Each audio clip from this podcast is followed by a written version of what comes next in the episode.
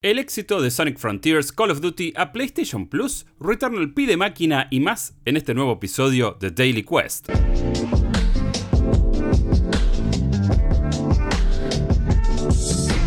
¿Qué tal? ¿Cómo estás? Mi nombre es Jeremías Curchi, también conocido como Chopper, y te doy la bienvenida al episodio de hoy de Daily Quest, el podcast diario de noticias de New Game Plus, este nuevo medio independiente que fundamos junto a Mariano Ripirriza y Guillermo Guilloleos. Como siempre la idea de Daily Quest es acompañarte durante las mañanas con 10 o 15 minutos de todas las noticias que no te puedes perder para estar al tanto de lo que ocurre en la industria del videojuego. Pero antes, decirte que si nos estás escuchando desde Spotify, Google Podcast o Apple Podcast o la plataforma que te permita dejar una reseña, que lo hagas y cualquier comentario que tengas para hacernos, lo hagas en arroba New Game Plus, ok, que es como figuramos en prácticamente todas las plataformas. Ahora sí, hecha la introducción, vamos con las noticias de hoy. Sonic Frontiers es un éxito en ventas. El último juego del erizo no hizo más que agrandar la grieta entre quienes consideran a la popular mascota de Sega y sus juegos como una gran experiencia y aquellos que piensan lo contrario. Sonic Frontiers puso en evidencia esos contrapuntos como nunca, ya que la prensa en general lo consideró como un juego bueno y nada más, mientras que los jugadores lo empoderan como uno de los mejores títulos de la serie. Y justamente son los jugadores que vuelven a hablar, pero no desde foros ni sitios como Metacritic, sino más bien con la billetera, ya que ayer se conoció la noticia desde el propio estudio que Sonic Frontiers vendió más de 2.5 millones de copias durante su primer mes en el mercado, hito que cumplió hace días considerando que el juego fue lanzado originalmente el 8 de noviembre para todas las plataformas actuales. El hecho de que la compañía lo haya anunciado de forma oficial ilustra el impacto que tiene la noticia para el estudio desde donde nuestro objetivo con Sonic Frontiers es hacer evolucionar la acción lineal en 3D que comenzó con Sonic Adventures en 1998 hacia un nuevo juego de aventuras lleno de acción, en el que los jugadores tuvieran la libertad de explorar el entorno que les rodea, comentó Takashi Izuka, jefe de Sonic Team. Así, Sonic Team toma esto como el comienzo del futuro para el erizo azul, no solo en títulos venideros, ya que el estudio está trabajando en distintas actualizaciones gratuitas para Frontiers que llegarán en 2023, entre las que se destacan un modo foto, un evento para el cumpleaños de Sonic y un nuevo contenido de historia con nuevos personajes jugables. Microsoft le ofreció a PlayStation meter Call of Duty en PlayStation Plus. Los últimos días en la contienda entre Microsoft, los entes reguladores, PlayStation y distintos actores de la industria de los videojuegos están llegando a un nivel de situaciones un tanto patéticas que a veces son un poco difíciles de digerir, con declaraciones como las de Phil Spencer, donde señalan a PlayStation diciendo que su forma de crecer es haciendo más chica a Xbox, como si estuviéramos descubriendo ahora las bases del capitalismo y el nivel de competencia que puede suscitar. Esta postura está anclada en la enorme cantidad de dificultades que está encontrando la compañía de Redmond para cerrar el acuerdo, entre la demanda legal de la Comisión Federal de Comercio en los Estados Unidos, la FTC, a la cual Microsoft planea responder mediante un juicio, y ni hablar de cómo las comisiones de Europa y el resto del mundo están llevando a la compañía a agregar una serie de comodines y asteriscos para lograr esta fusión con éxito. La semana pasada te contábamos sobre algunos de estos comodines o asteriscos como los acuerdos de compromiso firmados con Nintendo y Valve en los cuales Microsoft se compromete a mantener Call of Duty por los próximos 10 años. Sony no aparecía en los reportes, pero ahora se conoce nueva información, porque un reporte de Bloomberg nos dice que no solo Microsoft ofreció el mismo trato de 10 años que al resto de las plataformas, sino que le agregó la posibilidad de ofrecer la serie a través del servicio de suscripción de PlayStation, PlayStation Plus.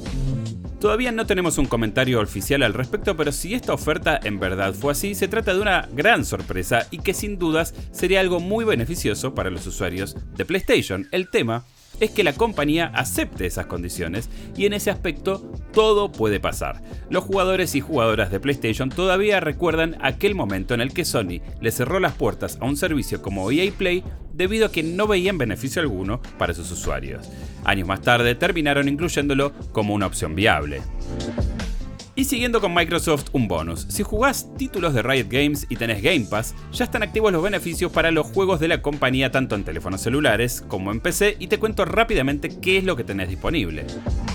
En Valorant vas a tener todos los agentes actuales y todos los que salgan a futuro, más un boost de experiencia del 20% para el pase de batalla y los contratos de agente. En el LOLcito pasa algo parecido, más de 160 campeones, acceso inmediato a los nuevos campeones que salgan y un boost de experiencia también del 20%. Teamfight Tactics, por su parte, te va a dar acceso a un táctico de clase rara y cuatro skins de arena que estarán disponibles hasta abril de 2023 y una skin de arena en rotación mensual a partir de este momento. Legends of Runeterra te va a dar todas las cartas del Foundation Set y por último League of Legends Wild Rift te dará acceso a los más de 80 campeones, acceso inmediato a los nuevos campeones y un boost de experiencia también de, adivinaste, 20%. Como si fuera poco, si vinculas tu cuenta de Riot con tu perfil de Xbox, vas a tener ítems cosméticos y cofres en todos los juegos mencionados anteriormente. ¿Querés jugar Returnal en PC? Prepárate porque pide una barbaridad de memoria. Uno de los exclusivos más esperados de PlayStation finalmente anuncia su llegada a PC. Hablamos de Returnal, que a modo personal es el mejor juego del año pasado y uno de los mejores juegos de acción en esta época contemporánea. Sin fecha de anuncio confirmada, se sabe que llegará a principios de 2023, pero la noticia tiene que ver con los requisitos que esta bestia está pidiendo porque Returnal requiere un mínimo de 16 GB de RAM para tenerlo en un estado jugable, mientras que lo recomendado son 32 GB de RAM si querés sacarle todo el jugo a nivel técnico. Esto no es tan raro porque ya hay juegos que piden este tipo de cantidad de memoria como Flight Simulator, aunque es llamativo si lo comparamos con otros juegos técnicamente muy capaces como Red Dead Redemption 2 o Cyberpunk 2077 que no suelen pedir más de 16 GB de RAM como un elemento recomendado. En cuanto al resto de los requisitos en sí, están bien, digamos. El recomendado de procesadores es un Intel i7 de 8700, mientras que si tenés un chipset AMD, tiene que ser un Ryzen 7 de 2700. Ahora, si hablamos de video, el mínimo anda en una GTX 1060 de 6 GB una RX 580 de 8 GB, con una RTX 2070 o un RX 6700 XT si hablamos de las tarjetas de video recomendadas. Pero ¿por qué pide tanta memoria este juego? Uno de los indicios apunta que el juego se va a apoyar bastante en la tecnología de DLSS de Nvidia o la contrapartida de AMD, el FSR. Son estas técnicas que utilizan Machine Learning y otras cuestiones que tienen que ver con la inteligencia artificial para mejorar la calidad visual, el ray tracing y así optimizar mucho mejor lo que estás jugando. También tiene que ver con el hecho de que Housemarque tuvo que hacer una enorme cantidad de ajustes en la versión de PC para que sea lo más fiel posible a la experiencia que se obtiene en PlayStation 5, sobre todo en lo que se refiere a la velocidad del gameplay y a la fluidez, que es una de las claves que tiene Returnal. Así que rompe el chanchito porque si querés jugar a este juegazo, vas a tener que actualizar algunas cositas de tu máquina. Y hasta acá llegamos con el episodio de hoy de Daily Quest. Recordá seguirnos en todos lados como arroba New Game Plus, ok, y que también tenemos otros podcasts en Spotify y el resto de las plataformas como Weekly Quest, que es el podcast semanal donde analizamos la industria del videojuego y comentamos aquello que estamos jugando. Debugging es nuestro podcast donde comentamos cómo es trabajar de este lado de la industria y también estrenamos Cinematic Mode donde hablamos de películas clásicas que para nosotros significan algo muy especial y el primer episodio trata sobre El regalo prometido, una genial comedia navideña protagonizada por Arnie.